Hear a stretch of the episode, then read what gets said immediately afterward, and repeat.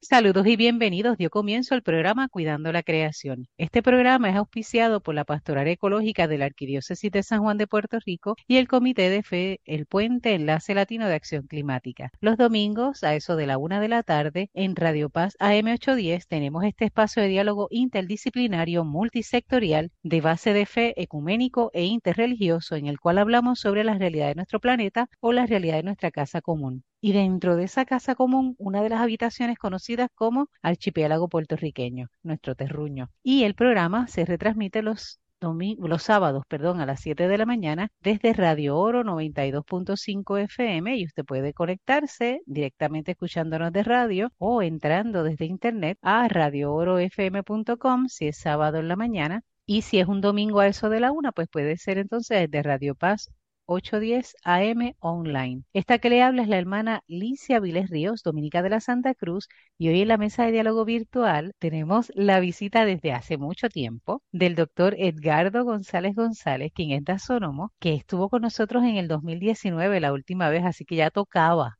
ya era hora que tocara el que estuviera con nosotros y con él vamos a estar eh, hablando sobre su aportación o su escrito conocido como Visión, Manejo y Conservación del Paisaje para una Transición Justa en Puerto Rico. Y eso es desde la propuesta de ELAC en el libro, ¿verdad?, virtual que o digital que ellos han creado sobre pactos ecosociales para Puerto Rico. Así que bienvenidos, Edgar. Edgardo, perdón.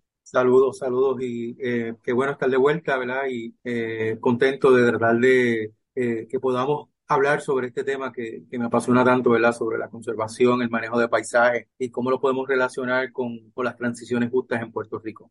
Excelente, de eso vamos a hablar eh, más adelante. Nos acompaña también por ahí Jacqueline Torres Martí. Saludos, Jackie. Saludos, hermana Lisi. Saludos, Edgardo. Bienvenido nuevamente. Eh, ya era tiempo, ¿verdad? Tenerte. Este, así que mm, bienvenido, bienvenido a esta tu casa, cuidando la creación.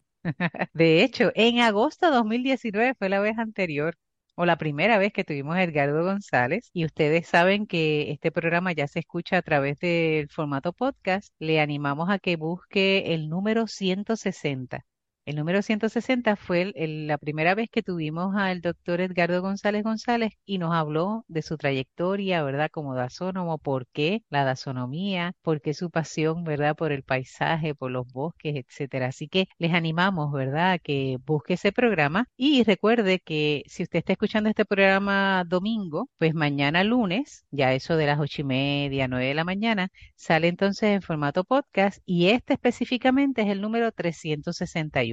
Así que tiene, ¿verdad? Una audioteca ahí disponible para que pueda eh, instruirse, motivarse. Eh, si tiene necesidad de una dosis de esperanza, busque cualquiera de los programas. Si tiene necesidad de una dosis de indignación, busque cualquiera de los programas porque también, ¿verdad? Hay temas que cuando los escuchamos o del modo en que se desarrollan, eh, logra hacer nacer en nosotros esa indignación de que necesitamos urgentemente un cambio, una propuesta distinta para nuestro país. Así que les animamos a que busque Cuidando la Creación desde esos formatos de podcast o esas plataformas, ¿verdad? Eh, hay varias, varios modos. ¿Cómo lo hace? Entra a internet y escriba Cuidando la Creación. Ahí puede poner, escribir, añadir también podcast y ahí le va a aparecer desde dónde se pueden eh, escuchar. O puede escribir Cuidando la Creación, taxonomía, Cuidando la Creación, cualquier otro tipo de título, a ver si hay algún programa que ya hable, ¿verdad?, del tema de su interés. Y eh, es posible que se sorprenda Bien, porque tenemos por lo menos variedad de temas. Y llevábamos ya desde el 2019 sin eh, acercarnos al, doctor Edgardo y nos toca ahora, pero desde una propuesta particular y es que él ha participado eh, en lo que Enlace Latino de Acción Climática ha propuesto desde estos eh, pactos ecosociales en Puerto Rico, ¿verdad? Como propuestas eh, no simplemente teóricas, sino también que se puedan llevar a la práctica para lograr esos cambios a nivel social y ecológico en Puerto Rico. Y en el caso de Edgardo, pues eh, tuvo su aportación desde su trinchera, diríamos, o desde su pasión, eh, desde ese lugar donde él ha decidido realizar una propuesta distinta de país Y desde ahí es que estamos. Y así que, eh, para beneficio, Edgardo, así por lo menos eh, de forma resumida, ¿quién eres? Para que aquellas personas que te escucharon hace mucho tiempo levanten memoria y los que no te conocen, pues puedan por lo menos saber un poquito de quién eres. ¿Está bien? Perfecto, pues, pues mi nombre de nuevo, completo, Edgardo González, y eh, en un poquito de trasfondo, ¿verdad? Estudié biología acá en Puerto Rico y siempre desde joven, por contacto con la naturaleza, en, el- en los grupos de los niños escucha, pues me apasionó mucho, ¿verdad? La parte de, los bosques y los sistemas de bosque. Eh, y después de estudiar eh, biología, pues eh, pasé a seguir estudios graduados en, en dasonomía, que básicamente en inglés, ¿verdad? Lo que se conoce como forestry. Dasonomía es muy similar a agronomía, lo que pasa es que agronomía se enfoca más en el componente agrícola, dasonomía más en el componente forestal, con todas sus variantes, desde la posibilidad de ver el componente forestal económico, de plantación, de madera, pero también de entender el sistema de que es el bosque, ¿verdad? Eh, y cómo lo podemos eh, manejar en diferentes alternativas para integrar, ¿verdad? A los residentes, el- la, la área recreativa, la posibilidad de, de cultivos combinados con bosque, como sistemas agroforestales, en todo eso, y, y el dasónomo ve más el, concepto de bosque, ¿verdad? No nos enfocamos única y exclusivamente, vamos desde, desde el marco general al marco específico de árboles, entonces. Eh, así que esa es la manera que lo hemos visto. Trabajé mucho tiempo en recursos naturales. En recursos naturales trabajé con el área del servicio forestal. Eh, ahí dirigí lo que era el servicio forestal, donde están todos los bosques estatales, Guánica, Aguirre, Piñones, eh, Maricao, Toro Negro. Y trabajamos mucho con componentes de reforestación mientras estuve ahí en el Departamento de Recursos Naturales. Eh, ya llevo prácticamente como cerca de 12 años trabajando por mi cuenta y con una organización que, que desarrollamos un, un grupo de colaboradores que se llama el Centro para la Conservación del Paisaje. Y desde el centro pues hemos creado esta organización que es una organización más de carácter técnico que colabora en esa componente de manejo eh, hacemos trabajo con agencias federales, hacemos trabajo con grupos locales, eh, diferentes tipos de iniciativas, pero nuestro marco central es que tratamos de, seguir ese análisis del paisaje para llegar al manejo específico del, del mismo. Interesante. Me parece que la vez pasada, como fue después del huracán María, hablamos, ¿verdad?, del impacto de, del paso del huracán a los bosques, ¿no? Y cómo, desde tu experiencia, ¿verdad?, cómo, cuán, cuán fuerte o cuán intenso fue esa, esa, mm, ese efecto del huracán. No solamente de, de los bosques que uno más conoce, el yunque y demás, sino a nivel general en Puerto Rico, ¿verdad? De todo Puerto Rico, porque Puerto Rico tiene, más allá del bosque del yunque, ¿verdad? Tiene otros bosques, eh, más o menos como cuánto, Edgardo, reconocidos o por lo menos nombrados. Tenemos cerca de 20 bosques estatales y este, algunos de ellos con acuerdos de manejo también. Eh, si integramos bosques más de lo que sería un bosque urbano, ¿verdad? Eh, el, el pequeño bolsillo en San Patricio, ahora hay un bosque urbano también en Mayagüez, se llama el bosque de Río Hondo también. Las integramos esos bosques, pues estamos en ese número. Eh, desde los históricos, los primeros se establecieron en 1918, 1919 en Puerto Rico. Wow. Y las características del bosque tiene que ser, por ejemplo, de un solo, diríamos, una sola especie de árbol o incluye también la diversidad. Ese es un, ese es un buen tema, porque hay gente, ¿verdad?, que tiene tres arbolitos detrás de su casa y le llama su, su bosquecito, ¿verdad? Así que hay un poco de, de- de apreciación personal en ese concepto, pero si lo, si lo vemos técnicamente, ¿verdad? Eh, y como se miden en Puerto Rico, como se hacen inventarios de bosques en Puerto Rico, si tú vas a hacer un inventario de Puerto Rico, pues tienes que definir qué es un bosque para entonces entrar a hacer ese inventario. Ujú, Y se utiliza un sistema que es el que se conoce como el inventario forestal, eh, el análisis de inventario forestal, el Forest Inventory Analysis. Para eso se define que en una cuerda, por lo menos el 10% de esa cuerda tiene que tener árboles establecidos o árboles creciendo. Y yo sé que mucha gente pensaría que 10% es un pedacito pequeño de una cuerda, ¿verdad? Pero lo que pasa es que esa definición se establece enfocada en que el bosque va a crecer, va a cambiar. Y si queremos tener un proceso de monitoría, ¿verdad? ¿Cómo es la dinámica de cambio? Pues si tú vas a ver un área de una cuerda 100% cubierta de bosque, pues es muy poco lo que vas a poder entonces seguir con monitoría. Y estos inventarios tienen ese enfoque principalmente. ¿Cómo cambia? ¿Cuál es la dinámica? ¿Qué especies llegan? ¿Cuáles especies se pierden? ¿Cómo es ese tipo de, respuesta, ¿verdad? En los bosques y por tanto este programa define eh, de esa manera los bosques en Puerto Rico. Así que un 10% de una cuerda que tenga árboles creciendo y cuando árbol tenemos que definirlo, ¿verdad? Tiene una estructura leñosa, porque no, no estamos hablando de arbustos o de hierba, eh, pero ese 10% no tan solo pueden ser árboles establecidos, sino árboles en crecimiento. Después que sean árboles, básicamente, que a lo largo de su vida van a tener ese tipo de estructura, ¿verdad? Con un tronco definido y una copa, pues se incluye como que esa cuerda se considera como bosque.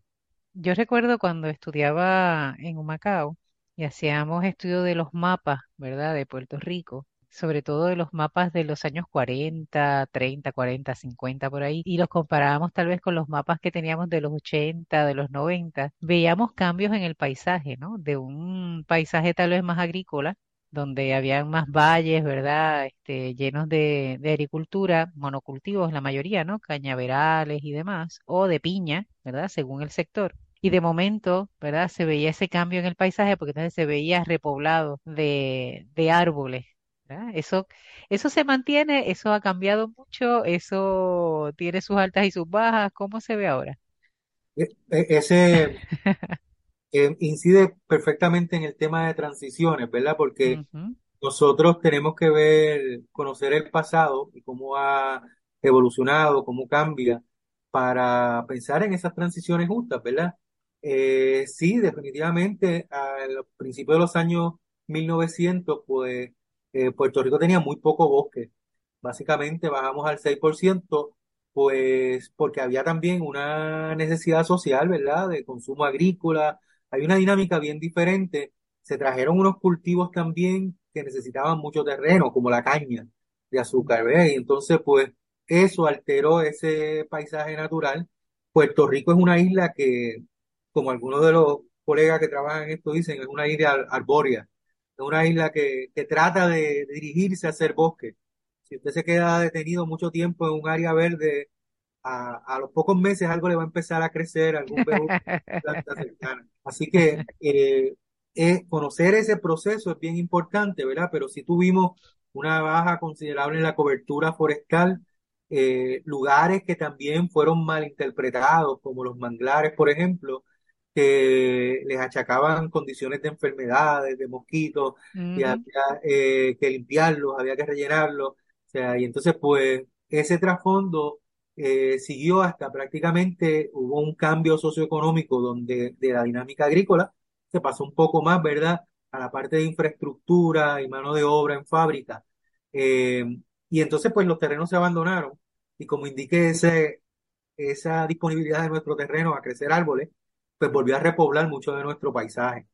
Hoy en día, Puerto Rico, o sea, del 100%, piense que solamente el 6% tenía cobertura arbórea y hoy en día estamos por encima del 50, 50, 55, por ahí más o menos, ese inventario que mencioné anteriormente, el Forest Inventory Analysis, pues nos lleva a que, que prácticamente estamos poco más por encima del 50% de bosque.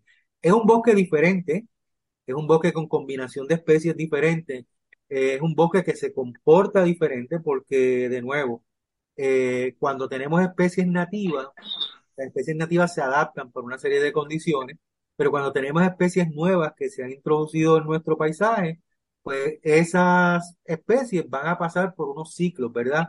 De adaptación o de eliminación, si no se pueden adaptar. Así que es un bosque diferente, mucha gente usa la palabra, ¿verdad? Técnica que se llama un bosque novel, eh, porque tiene ese tipo de condición. Ujú. Jackie. Sí, Edgar, te quería preguntar, eh, primero que cuando diste esa información que la incluyes en el artículo, no, en la, de la revista, ¿no? En tu, eh, uno imaginar un 6% de, de cubiertas forestales en la isla, es como que, wow. Pero recuerdo haber visto los documentales en el que van, dan en el canal WPR, eh, de esta, de la educación de la comunidad, en donde hacían distintos documentales y entonces eh, esas filmaciones de esos escenarios en el campo, que tú los veías así mismo, esas lomas peladas, sin nada, este, pues, pues choca ante, ¿verdad? Este, eh, la realidad que tenemos ahora en Puerto Rico, que gracias a Dios, ¿verdad? Tenemos más, más cubiertas forestal. La pregunta es, Edgardo, ¿hay alguna recomendación para mm, eh, alguna fórmula que se haya establecido, ¿verdad? Por los biólogos, tasónomos, de cuál es el porciento mínimo recomendable por en un terreno, ¿verdad? Para, para que pueda haber una estabilidad ecológica, eh, eh, que sea saludable, ¿no? Para, tanto para, para los humanos como para los que viven, ¿verdad? Los, otros seres vivos, los otros seres arbóreos, los otros seres, ¿verdad? Que, que comparten el entorno eh, ambiental. Hay una capacidad mínima de forestal recomendada. ¿Existe algo así? Fíjate, eh, en muchos diálogos a nivel de conservación se habla de por cientos de terrenos que deben estar protegidos o conservados, ¿verdad? Para ir a esos lugares.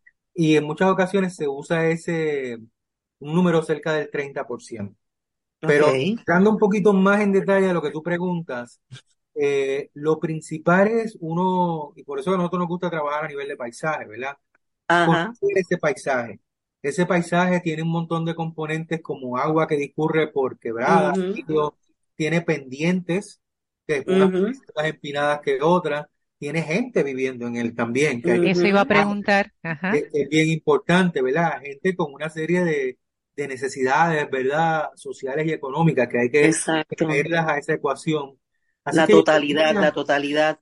Y más de que hablar de una cantidad de bosque en un área, es analizar ese paisaje para identificar lugares que deben tener una cobertura arbórea. Eh, eh, pendientes inclinadas, proximidad a cuerpos de agua, áreas donde están las tomas de acueducto y alcantarillado, ¿verdad? Lugares que por su pendiente y tipo de suelo son muy frágiles para llevarlo a una actividad agrícola, pues déjalos cubiertos de árboles, básicamente. O sea. O que son más importantes por la función de, de, de, que, de que genera, entre comillas, agua, ¿verdad? Sí, no, no. Tú, tú, hablas en eso en el artículo. Hay, mucho, hay muchos beneficios y a mí me choca mucho cuando la gente dice, ve, ese monte, eso está ahí perdido. Eh, no, eso está haciendo, ¿verdad? Produciendo un montón de cosas y lo vemos el bosque con bienes y servicios. O sea, un bien podría ser como recolectar los frutos, como sacar, o sea, hay lugares productivos de bosque eh, donde se saca el caucho, por ejemplo, ¿verdad? Que se para eso. Y eso es un bien que se saca de ese bosque eh, y están los servicios, ¿verdad? Desde el oxígeno que respiramos, por lo que nos dan, Hoy en día el proceso de fijación de carbono que tienen los árboles que está ayudando o que ayuda en la reducción, ¿verdad?, del carbono, que tenemos en el ambiente. O hay que verlo de esa manera. Así que más que un lugar es donde necesitamos árboles. Y donde necesitemos árboles, si por alguna razón no se están dando, pues entonces dirigir esas estrategias de manejo para tratar de estabilizar las condiciones, reducir las barreras que se puedan estar dando en ese lugar para volver a lograr entonces esa, ese uso ideal, ¿verdad? De cubierta forestal en esos lugares. Y esa cubierta, ah, ajá, perdón, Jackie. no, tú utilizas un término que me estuvo interesante. Déjame ver cómo, dónde lo puse aquí en tu artículo. Las siembras de enriquecimiento. Sí. Eso que tú estás hablando ahora de dónde es importante el bosque, pues eso está amarrado, ¿verdad? Agarrado a, a dónde es que se puede sembrar para enriquecer ese, ese parcho o esa área, dependiendo, como tú has acabado de hablar, de la, de la función que tenga, de ese servicio que queremos proteger, que queremos cuidar. Este, y cuando. Sí, seguro, o sea, eh, eh, y es parte de esa transición que, que, nos tiene en el tema central. Eh, las iniciativas de reforestación tienen que también, o sea, aprendiendo de la transición a donde estamos hoy en día, ¿verdad? Eh, tienen que evolucionar, tienen que verse de una manera diferente. Una siembra de enriquecimiento, por ejemplo, es llevar, o sea, tengo un bosque con ciertas condiciones, pero no tengo ciertas especies. ¿Dónde identifico esos espacios para llevar esas especies, verdad? donde tengo muchos árboles de una misma especie creciendo, ¿cómo puedo redistribuir eso dentro del mismo espacio, ¿verdad? De una misma finca para tener una, una mejor distribución de las especies. Hay que ver esas iniciativas de esa manera porque hoy en día el componente socioeconómico, tenemos muchos dueños de terreno que no tienen la mano de obra para poder sembrar o se les hace muy difícil o se están concentrando en su componente agrícola, ¿verdad? Por razón lógica.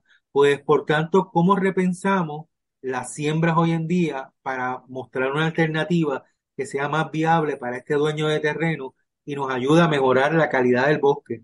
Esas siembras de enriquecimiento, por ejemplo, como yo te dije que tenemos un bosque novel, pues podemos obtener muchas especies que no son nativas, que no están adaptadas, por ejemplo, a disturbios como tormentas y huracanes que cuando vengan se van a caer, se van a partir poco a poco. Pues entonces vamos a ir llevando a esas sombras que nos están proveyendo estas especies que son exóticas su mayoría, estas especies nativas que pueden tener la capacidad de crecer bajo sombra para que en el futuro tengamos un bosque más resiliente, ¿verdad? esa estrategia de, de, siembras de enriquecimiento, eso es lo que busca, eh, siembras más densificadas, o sea, antes siempre uno pensaba en siembra y uno decía, hacemos una fila por aquí, lo sembramos a cada cuatro pies, y a tanta Muy ordenado, muy ordenado. Y en, en, esa, en ese análisis de transición de, de donde estamos a donde vamos, pues eh, es parte de lo que se. Se puede sembrar en grupo.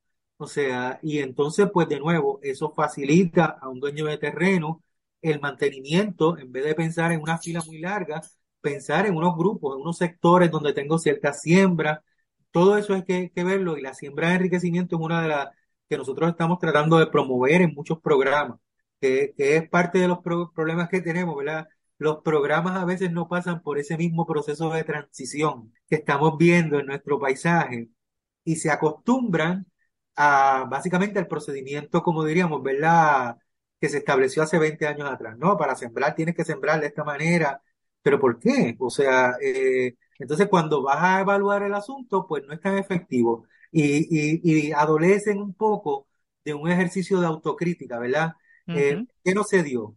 ¿Qué tenemos que pensar diferente? Eh, eh, eso es bien importante en hacia dónde vamos en el futuro en la, en la conservación en Puerto Rico. Y Edgardo, escuchándote, mencionas mucho el, de el sembrar y aquí en Puerto Rico para muchos el sembrar tiene que ser árboles frutales. ¿verdad? O tiene que ser algo que dé algún fruto, algún beneficio. Eh, y sin embargo, en este caso, este tipo de bosques, diríamos, no necesariamente va a brindar un fruto del cual nos podamos beneficiar y sin embargo son eh, esenciales eh, tener también ese tipo de siembra. Así que también es un cambio de mentalidad cuando se usa el término sembrar, no únicamente es sembrar porque voy a recibir, ¿verdad?, algún fruto de ello. Exacto. y es un reto, porque yo nada más, mira, estoy hablando, estoy escuchándolos a ustedes dos hablar sobre ese tema y estoy pensando en mis hermanas de comunidad. Yo tengo una hermana de comunidad, no voy a decir su nombre, ¿verdad? Para que, para que ella se quede tranquila, pero ella, por ejemplo, ella dice, si no da fruto, no se siembra. Entonces tengo a otras, ¿verdad? Que siembran, pues, pues, siembran flores, ¿verdad? Ya esto es en algunos jardines más pequeños. Y ella se dedica a sembrar flores. Y entonces ella dice, eh, hay que hacer balance. Y la otra dice, sí, pero necesitamos follaje. Entonces se crea esta, esta dinámica interesante. Y a veces yo veo en el jardín de alguna de mis comunidades y miro y veo la florecita en un lado, algo que da follaje y veo tal vez algún tomate colgando en otra, en otra planta, ¿no? Esto es en, en pequeño. Ya cuando hablamos en este tipo de, de proyectos, ¿verdad? O espacios mucho más amplios, pues también es importante cambiar esa mentalidad, ¿no? No solamente sembrar para tener eh, frutos, ¿verdad? Porque el follaje, a fin de cuentas, o sea, lo que es la, eh, el bosque en sí, lo que es el, este paisaje mucho más amplio, eh, también es importante y es vital tenerlo en nuestro país. un, e, un, ejemplo, un ejemplo que dio Edgardo, que quiero que lo menciones, es el, el, implementar las, el, fruto, Edgardo, en el artículo es los apicultores. Ricardo, explícanos eso. La, hay, o sea, hay muchos servicios que la gente no, lo, no los entiende. O sea, un árbol, por ejemplo, visité una finca hace poco en la parte alta del área, que los árboles son lo que ellos le llaman guías. Y usted dirá, un guía, ¿cómo que una guía? Pues porque es donde ellos están sembrando eh, vainilla que es una orquídea realmente, una enredadera que va a ir subiendo en el árbol para entonces ellos cultivar vainilla. Integras el componente del árbol al servicio, ¿verdad? De un producto que tú vas a tener a largo plazo. Eh, desde la, la facilidad de, de las flores para atraer polinizadores. Y por ejemplo, uno de los servicios que daban en la sombra de café, los árboles que se consideraban era la creación de flores para que esos polinizadores pasaran al café y pudiéramos tener el fruto. O sea, hay que ver todo esto, ¿verdad? Como un gran sistema que tiene muchos componentes. Y desde los dos arbolitos que necesito para poner una hamaca, ¿verdad? Hasta el arbolito que me puede dar una fruta, una china y lo que sea, pues todos tienen su, su, su función, su manera de ser. Y lo importante de todo esto, así produzca china, produzca sombra, produzca espacio para la hamaca, esos árboles están trabajando todo el tiempo para nosotros. O sea, están produciendo oxígeno, están fijando eh, carbono, están sujetando el terreno, sirven como sombrilla cuando la lluvia viene muy fuerte para reducir ese impacto en el suelo. O sea, son muchos los, los bienes y servicios que tenemos de los árboles. Interesante. Bueno, les recuerdo, da un momento, ya aquí. Da un momentito porque tengo que identificar la estación y el programa, si no, tú sabes que entramos en dificultades. Estás escuchando el programa Cuidando la Creación por Radio Paja M810 los domingos a la una de la tarde y que se retransmite los sábados a las 7 de la mañana desde Radio Oro 92.5 FM. Agradecemos a nuestro técnico Ismael Arroyo Fontanes. Nos estamos portando bien, Ismael, ya lo sabes. Eh, y aprovechamos para saludar a todos aquellos que se conectan, ¿verdad? A través de las ondas radiales, pero que también nos siguen posiblemente desde eh, podcast o a través de la página y el perfil de Facebook Cuidando la Creación. En Instagram estamos entrando poquito a poco a, dar a conocer también lo que está ocurriendo en el programa, así que le agradecemos a ustedes su auspicio. Les recordamos que eh, este programa eh, es importante que usted lo pueda escuchar porque le brinda tal vez la herramienta de conocer lo que está aconteciendo en Puerto Rico, ¿verdad? Eh, temas que no usualmente se hablan o que no se cubren en las noticias, pues posiblemente desde el programa sí lo tenemos. Aparte que eh, promocionamos actividades como por ejemplo, eh, Jacqueline tiene la actividad del Museo de Reciclaje, que tiene una actividad justamente el 12, sábado 12 Ya, el de sábado, agosto. todo el día. Así es, y usted tal vez está escuchando el domingo, chévere, tiene todavía unos días para prepararse para esa actividad, pero si lo está escuchando sábado, arranque para Tillo, porque tienen eh, una actividad interesante. Jackie, cuéntanos de ella. Sí, va a ser una actividad preciosa en donde vamos a comenzar el día desde las 9 de la mañana con una limpieza de un sector de la playa allí de, de Atillo, en el Gran Parque, en el Gran Parque de Atillo, que es una facilidad espectacular familiar. Este, va a haber, eh, ¿verdad? Comida, mercado local, mesas educativas, eh, tenemos torneo de voleibol de playa, toda la actividad, ¿verdad? Recaudando fondos para la, para, para el Museo de Reciclaje y su proyecto, que ahora mismo es lo, lo que llamamos Mundo Material, su exhibición. Eh, en nuestra escuela, es recibir esto en términos de reciclaje, para que se eduquen en términos del reciclaje y el manejo de desperdicios sólidos. Así que mm, el sábado 12 de agosto les esperamos allí para compartir con todos ustedes. Así que si lo está escuchando sábado en la mañana, mm, el programa termina a las 8, arranque de termine de desayunar, prepárese y váyase para allá para Tillo. Y procure por Jacqueline Torres Martin. Sí, o por Jackie. Te pregunté, ¿quién es Jackie? Y cuando la escuchen hablar van a saber que es ella. Sí, para que la vean y la sepan, le, le No, y voy a dar un taller, voy a dar un taller, voy a dar una lectura del cuento eh, Los arrecifes de, eh, ¿cómo es que se llama? Eh, los, arreci- los arrecifes se mudaron de mar. Oh, Este, qué y vamos bien. a construir, sí, con, ¿verdad? Una, una, con unas manualidades, con materiales descartados. Vamos a, ¿verdad? Trabajar con los jóvenes que se nos acerquen eh, lo que es la, ¿verdad? Lo que es los arrecifes eh, y hablar de su importancia, ya que estamos ahí cerca de la costa, así que vamos a trabajar ese tema marino. Mm, Ella dice, los jóvenes que se acerquen. Mm, Conoceré a dos o tres adultos enganchados en eso. Definitivo. Y la otra actividad que tenemos, ¿verdad? Que la vamos a seguir promocionando es la caminata que organiza Enlace Latino de Acción Climática. Va a ser el sábado 28 de octubre. Va a ser en el área de eh, Puerta de Tierra, ¿verdad? En el área de el parque, yo siempre confundo ese Luis parque, Muñoz, Luis Muñoz ese, Rivera por el Escambrón. por el Escambrón. Ahí vamos a estar, Sí. así que ya cuando tengamos más detalles y eh, qué cositas en específico vamos a realizar, pues entonces le damos más información. Mientras tanto, usted sepárelo, busque el calendario, octubre, sábado 28 y sepáralo, escriba Caminata ELAC, cuidando la creación, ahí, porque nosotras también estamos metidas en ese revolución. ¿Muy bien? Y en la primera parte del programa hemos estado dialogando con el doctor Edgardo González González, quien es dasónomo, eh, sobre su experiencia, eh, obviamente como dasónomo, en esto del manejo y la conservación de los paisajes. Y hemos estado dialogando un poco, ¿verdad?, de cómo era Puerto Rico antes, cómo es Puerto Rico ahora, cuán importante es, ¿verdad?, esa visión del paisaje, de la presencia de los bosques, cómo se determina eh, un espacio como bosque, eh, también el reconocer que no es solamente eh, la siembra, ¿verdad?, de productos que nos den eh, algún fruto o algún alimento, sino también todo el beneficio que recibimos, ¿verdad?, a través de toda la vegetación, particularmente los árboles, porque nos ayudan en los momentos de lluvia fuerte. Él nos comentaba, ¿verdad?, sirven también de sombrilla, diríamos, para que el agua no golpee tan fuerte el suelo y que no lave ¿verdad? No se lave la tierra. Así que tenemos muchísimos beneficios y hemos estado dialogando con él. Él también ha,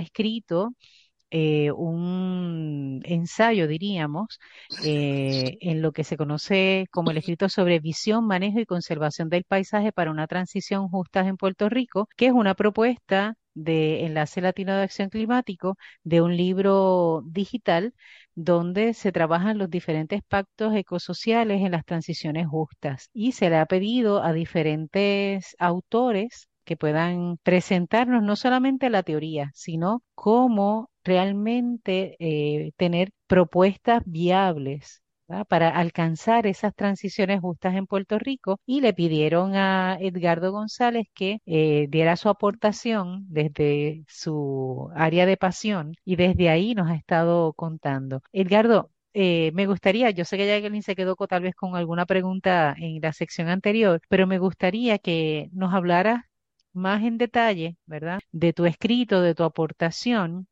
también cómo fue la experiencia, ¿verdad? De que te pidieran el que, el que aportaras. Y sabemos que eh, los que han seguido el programa saben que este libro digital no es solamente la parte escrita, sino también la parte artística. Y tal vez cuando viste eh, la aportación, déjame buscar el nombre de ella, de Camilo, es del Camilo Carrión, del taller La Yuma, ¿verdad? Que te aportó ahí un paisaje, ¿verdad? Que nos hables un poco desde ahí, desde esa experiencia. Pues, pues fue bien interesante, ¿verdad? Este asunto de, de, que me pidieran, ¿verdad? Desde el punto de vista del paisaje, eh, porque yo creo que es algo que no, no se conceptualiza eh, mucho en Puerto Rico, ¿verdad? Cuando la gente habla de paisaje, piensa pararse en un sitio y ver a lo largo, ¿verdad? Pero el paisaje tiene muchos componentes. Eh, es lo que se llama, y nosotros lo definimos de esa manera, un sistema complejo, porque tiene un sistema social y tiene un sistema ecológico eh, interactuando cada uno de ellos con un montón de, componentes, ¿verdad? Y a, colmo de eso es un mosaico de esos sistemas, o sea, puedes tener una pequeña comunidad que es parte de ese sistema social dentro de un parcho de bosque o cercano a un área natural protegida, que es ese concepto de ese sistema ecológico. O sea, y, y ese, ese mosaico pues eh, interactúa de una manera bien interesante y traer el asunto de las transiciones justas en Puerto Rico, pues para mí fue como que, ah, qué chévere, puedo pensar esto de una manera diferente, ¿verdad? Eh, y eso fue lo que hice, tratar de llevar un poco el mensaje de, de algunos marcos conceptuales de cómo podemos entender eh, ese paisaje con ese componente social, ese componente ecológico, eh, que si eres manejador de un área, y cuando digo manejador sería como un gerente, ¿verdad? De conservación. Eh, tienes que, tienes que incluir todo eso, todos esos factores. A mí me da, ¿verdad? Yo a veces soy una nota discordante en alguna de las reuniones porque dicen, no, porque eh, para tal especie, en peligro de extinción, eh, este tipo de condiciones. Sí, pero ¿cuáles son las variables sociales, verdad? ¿Quiénes viven en el lugar? Eh, ¿cómo lo haces parte de esa ecuación de conservación hacia esa especie, verdad? usualmente aquí se toma la posición de desplazar, en el sentido de que, ah, no, esto está en peligro de extinción, tenemos que sacar a la gente, que no entre, que no lo vean, que no lo toquen. Eh, entonces a mí siempre me, me choca esa parte de que no, o sea, la gente tiene que entender el por qué tú estás trabajando con ese tipo de componentes. Y yo creo que esa transición en Puerto Rico es importante porque nosotros, pues como indiqué, deforestamos todo, limpiamos casi toda la isla, ¿verdad? Y perdimos un poco un concepto que yo menciono en el, en el artículo, es esa, ese trasfondo forestal, ¿verdad? O, o esa cultura forestal de Puerto Rico.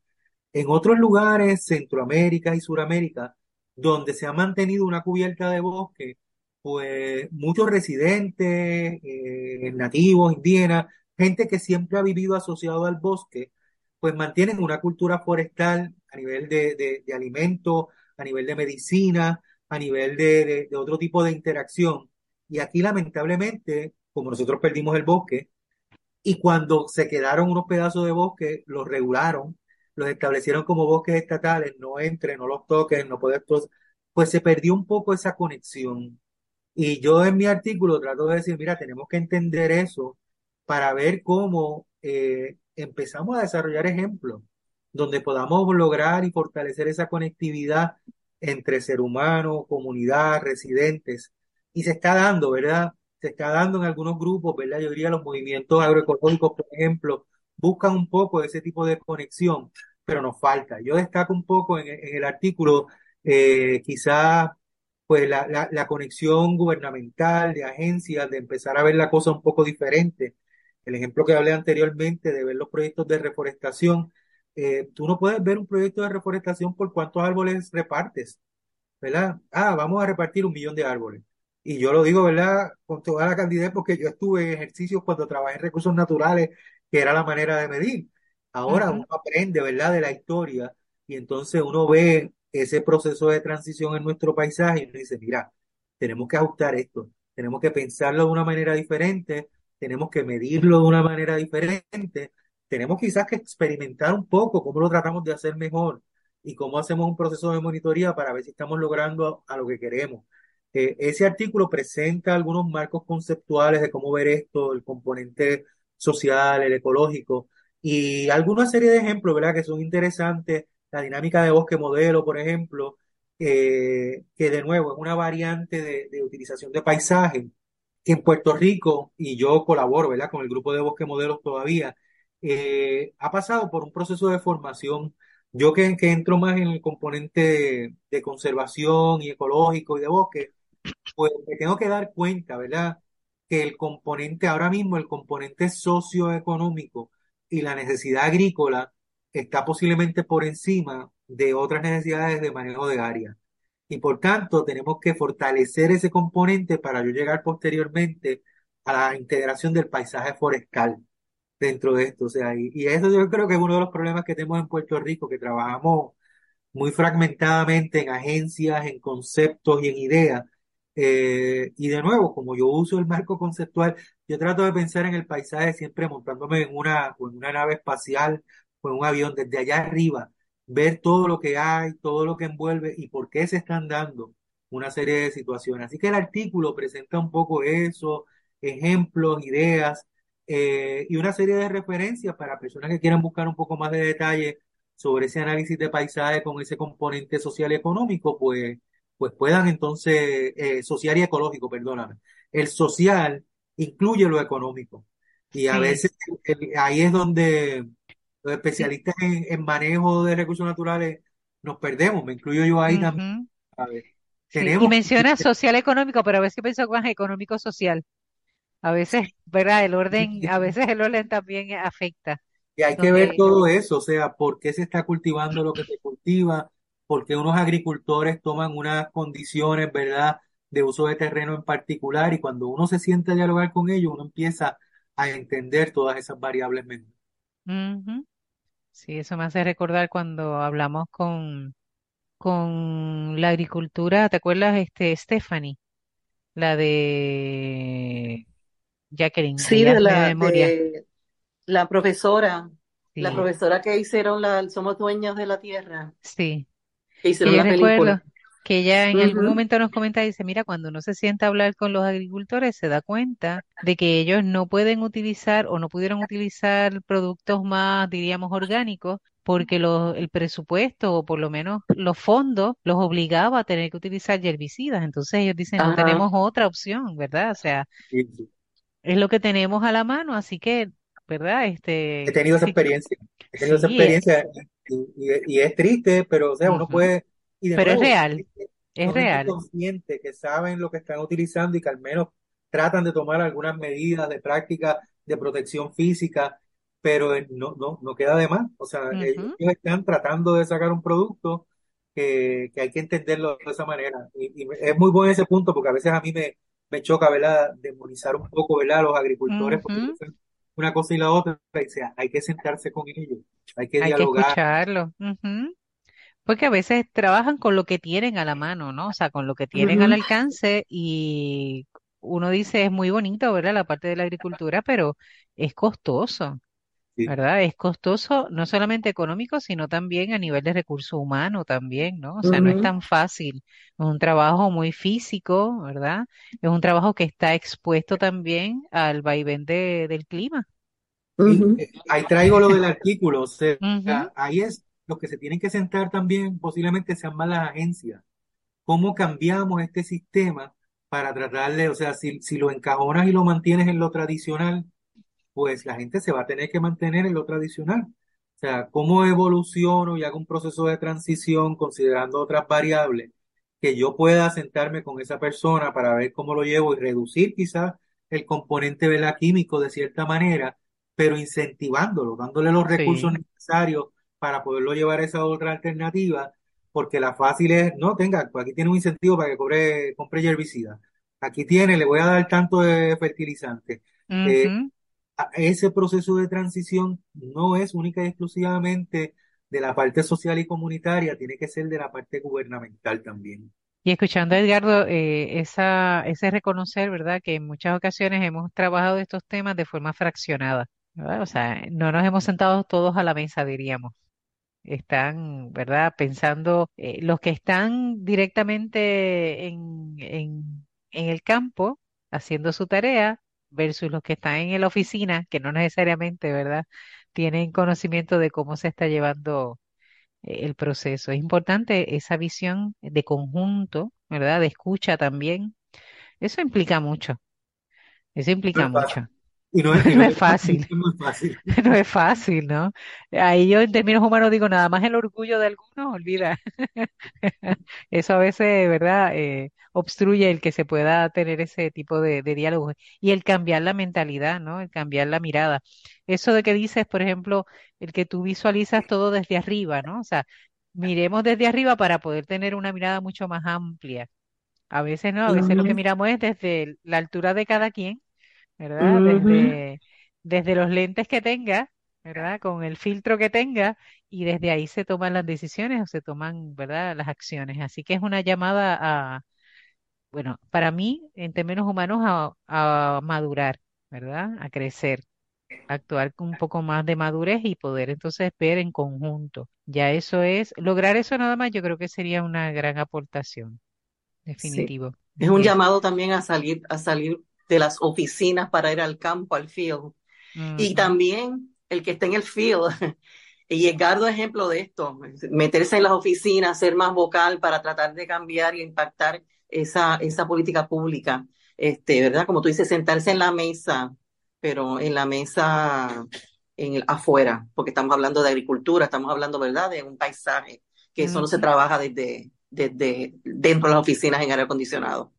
Este, yo estaba haciendo memoria, Lizzy. Ajá. Nosotros tuvimos una entrevista, no recuerdo el apellido, este Jeffrey, posiblemente Edgardo lo conoce. Y él en un momento está hablando, este mismo diálogo lo tuvimos con él y recuerdo vividamente que él nos habló de estas prácticas en donde no se hacían los cultivos de forma fragmentada, monocultivos, sino que el, el, el llamado que nos hizo en ese momento fue eh, lo que estaba hablando Edgardo, de que lo mismo se cultivan flores, que frutales, que, que los árboles que nos dan señales, este, y yo creo que utilizó, y aquí Edgardo, a, a, a, edúcanos, el término de, y tú lo hablas en tu artículo, no sé si es lo mismo, eh, forestería análoga. ¿Es eso lo que, lo que, esa práctica? Sí, sí, sí. la, la forestería análoga eh, busca esa conexión bosque-cultivo y lo que, lo que se ve es la estructura del bosque. Cuando uno ve la estructura del bosque, uno tiene unos árboles más arriba, unos más abajo, unos arbustos y tiene una estructura vertical. Esa estructura vertical del bosque casi siempre se asocia con el tipo de biodiversidad que vas a encontrar ahí, con las aves, con los insectos, con lo que, con lo que habita acorde con esa estructura. Entonces, pues la forestería análoga lo que utiliza como, como punto de partida es cuál es la estructura ideal de nuestro bosque y qué puedo buscar que sea similar, análogo, a el crecimiento, pero que me dé algún tipo de producto. Por ejemplo, si el, la parte más arriba del bosque, ¿verdad? El dosel incluye unos árboles grandes, pues esos árboles grandes podrían ser mango, ¿ves? Porque ya tengo entonces, y entonces, ¿qué está creciendo intermedio? ¿Qué crece como arbustos específicamente? Y tú mantienes entonces una combinación entre algunos árboles que existen en el lugar y otros cultivos o productos que te van a dar una serie de beneficios. Entonces, manejarlo teóricamente es mucho más sencillo porque tú mantienes ya una estructura que es fácil tú seguirla dentro del bosque y tienes una serie de, recursos que te van a, a, beneficiar, ¿verdad? Económicamente o para alimentación. Hay muchas cosas tradicionales, por ejemplo, los mismos guineos. no, vamos a sembrarlo allá. Mira, el guineo se puede sembrar en la sombra. O sea, y puede cubrir esa estructura que es más baja, ¿verdad? Debajo de una cubierta de otros árboles mayores y tú puedes densificar algunos parchos de tu finca con guineos sembrados en sombra. Lo que pasa es que la agricultura general, ¿verdad? Lo lleva a, no, ponlo en el sol para que crezca más rápido, para que te dé cultivo más rápido, para que puedas venderlo, para que puedas utilizarlo. Pero quedan expuestos entonces a viento, a lluvia. Mira, sí, o sea, yo le he dicho a agricultores que tienen pedacitos de bosque y que tienen, cultivan plátano y guineo, le he dicho, vete al bosque y siémbrate dos o tres allá. Ah, pero ¿por qué? Pues porque si te viene una tormenta, se te van a caer todo esto y por lo menos vas a tener algunos hijos allá arriba que vas a poder sacar para poder traer a tu cultivo. Entonces, cuando se lo explicas de esa manera, porque ellos mismos me han dicho, no, aquí todo se fue, lo que se quedó fue el pedacito de bosque ese. Pues ya tienes un refugio ahí. Ya está identificado. ya está identificado. O sea, ver el bosque como que compensa, ganar trabaja ahí vamos a tratar de, identificar ese tipo de ejemplos. Una de las cosas que nosotros queremos en los próximos años es tratar de identificar ejemplos donde podamos llevar a agricultores a ver este tipo de dinámica. Y Jeff, Jeffrey está trabajando en su finca este tipo de, de iniciativas. Exacto, exacto. ¿Cuál es el apellido de él, González? ¿Te acuerdas de...? No, es que es complicado. El apellido de él es complicado, es extranjero. Sí, Glogievix. Jeffrey Gracias, gracias, gracias. Ahora lo recuerdo, Jackie. Sí, sí, sí. Ahora Él es pero es de Cagua, o sea, realmente, es de por acá. Esos difíciles de, la, de, de los criollos. Eh, cuando hablas, por ejemplo, Edgardo, de, de querer eh, llevar, diríamos, a este tipo de, de personas que trabajan y cultivan la tierra, ¿verdad? Que, a que se expongan a esta información. Me imagino que estás hablando desde el Centro para la Conservación del Paisaje, como parte de esa propuesta de trabajo. Sí, sí, dentro de esas propuestas de trabajo, ahora mismo una de las que estamos eh, fortaleciendo es crear eh, en un área, ¿verdad? Yo hable del trasfondo mío con los niños de escucha, ¿verdad? Pues los niños de escucha en Puerto Rico tienen un campamento, ¿verdad? Que tiene sobre casi 400 cuerdas en el área entre Camuy y San Sebastián, cerca del lago Oaxaca. Y una de las propuestas que estamos trabajando ahí es el desarrollar un centro, ¿verdad? Educativo y de, de forestal en Puerto Rico, donde podamos hacer algún tipo de de proceso demostrativo de siembras agroforestales, del manejo de una plantación, porque mucha gente se, se, se espanta, ¿verdad? Cuando uno habla de producción de madera y tiene que cortar un árbol, pero a veces no se espantan cuando se comen un mofongo de un plátano, ¿verdad? Pero este es el mismo principio, el, concepto de tiempo es diferente, ¿verdad? Eh, eh, y de nuevo, nosotros, un gasónomo, lógicamente no ve a Puerto Rico convertido en una gran plantación pero presenta una serie, ahorita hablamos de lugares que no son muy consonos para la parte agrícola. Pues hasta qué punto, eh, y hay muchos trabajos a nivel tropical de lo que se llama el aprovechamiento de impacto reducido, que es bien dirigido a unas especies particulares que pueden tener un retorno económico viable para un dueño de terreno que de todas maneras está manejando el entorno, puede tener áreas agrícolas, puede tener caminos, y cómo integramos esa oportunidad de ver el bosque como una variable más en esa, en esa ecuación. No es desplazar al agrícola para llevarlo a bosque, sino presentarle unas opciones que puede considerar en, en lo que usualmente el agricultor llama terrenos marginales, ¿verdad? Y lo deja ahí básicamente, y tranquilo, déjalo ahí creciendo con unas especies particulares, con un concepto de manejo particular, que hasta de venir una tormenta y te tumba ese árbol, tú puedes tener algún tipo de retorno inmediato, ¿verdad? Económico para volver a levantar tu finca. Es traer un poco y en el campamento demostrar el manejo de plantación, sistemas agroforestales, donde vamos a, a, traer lo que se llamaría un sistema que le llaman a nivel latino el, el tunya o el cropping, que es siembra eh, intermedia entre carriles de árboles. O sea, siembro árboles en una fila, dejo alrededor de unos casi 8 metros, que vienen siendo poco más de, casi 20 pies.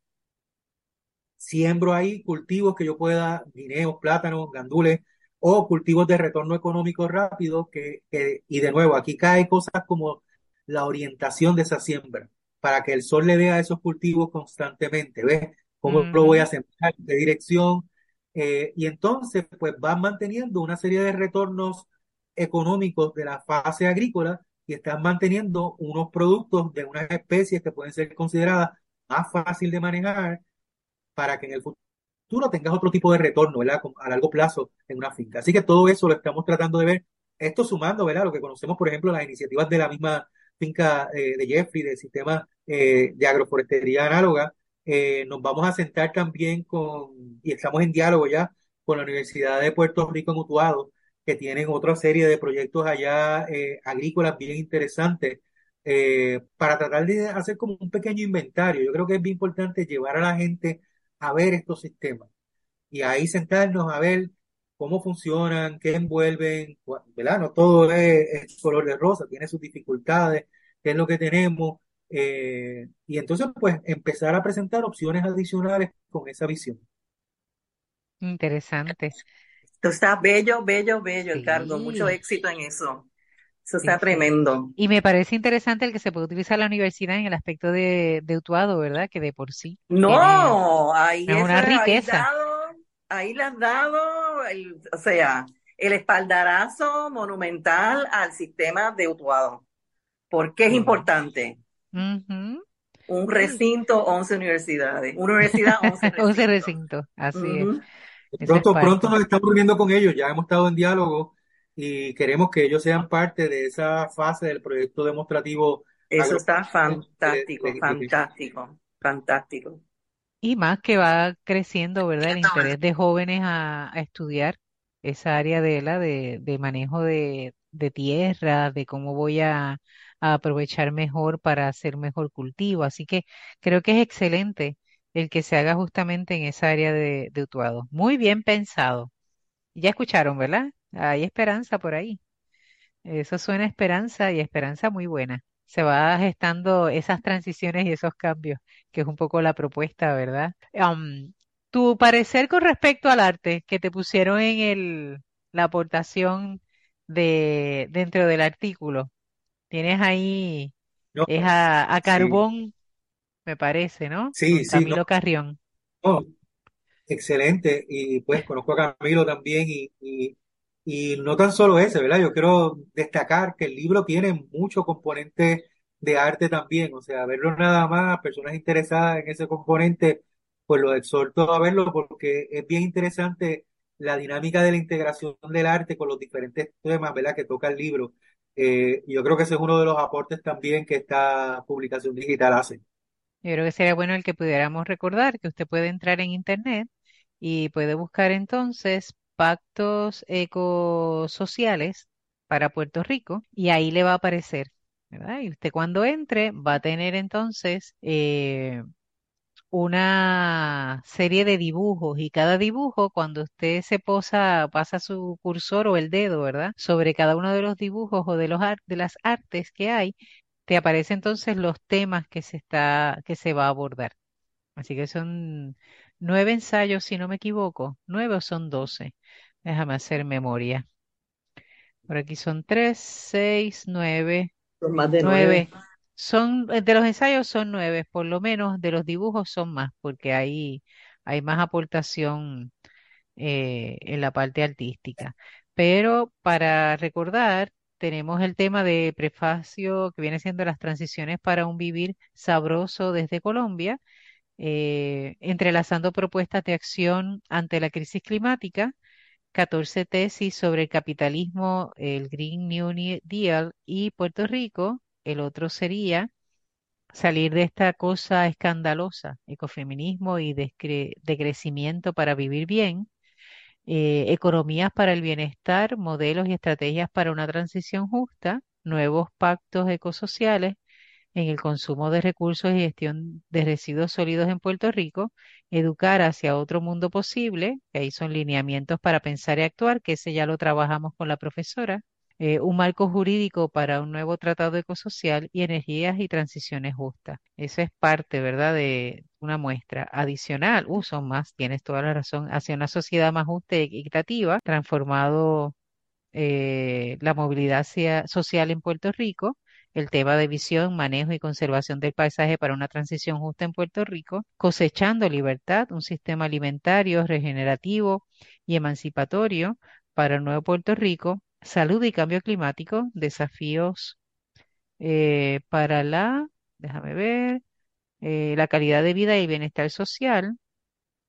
Tenemos también transiciones justas en Puerto Rico, interseccionalidades de raza y género, el estorbo de una demografía injusta para una transición justa y transiciones, aquí va, transiciones justas y postrabajo o vagancia, cuir y porvenir, la recuperación posible, viviendas dignas tras desastres y lo que viene siendo el postfacio, que es caminando con las organizaciones, construyendo movimiento en Puerto Rico. Usted tiene ahí un banquete. Usted busca y entre el arte y las propuestas escritas, los ensayos son geniales. Y lo bueno es que viene de diferentes, eh, de dif- diferentes aspectos o miradas. El que hayan tomado, por ejemplo, a Edgardo González como Dasoromo para hacer su aportación, a mí me parece genial. Porque ahí siempre se piensa en esta, eh, transiciones justas, ¿verdad? En el aspecto económico, energético, eh, estrictamente social, pero ahí está el elemento también, ¿verdad? Eh, diríamos paisajista, como es en el caso de, de Edgardo, que también aporta. Así que qué bueno, qué bueno que fue muy bien pensado. Así que, Edgardo, te agradecemos el que nos hayas dado una dosis de esperanza desde No, el gracias, trabajo que gracias a usted realiza. por ¿Está compartir bien? esto, ¿verdad? Y, y siempre es un gusto, ¿verdad? eh, pasar este tiempo con ustedes, así que aquí estamos. Gracias, mucho éxito en tu proyecto y sabes que esta es, esta estación de radio es voz para ti, para tus compañeros y tus proyectos en cualquier momento. Que no, que no nos pasemos tanto tiempo sin hablarnos. Así es. Muy bien. Me parece justo. Y a ustedes, Radio Escuchas, recuerden que tenemos un compromiso eh, con nuestro país de poder aportar esas transiciones eh, de forma justa y desde todos los aspectos. También el aspecto social, el aspecto ecológico son eh, parte esencial de nuestra vida y tenemos que defenderlas, tenemos también que procurar que sea posible. Seguimos cuidando la creación. Hasta la próxima semana. Dios les bendiga.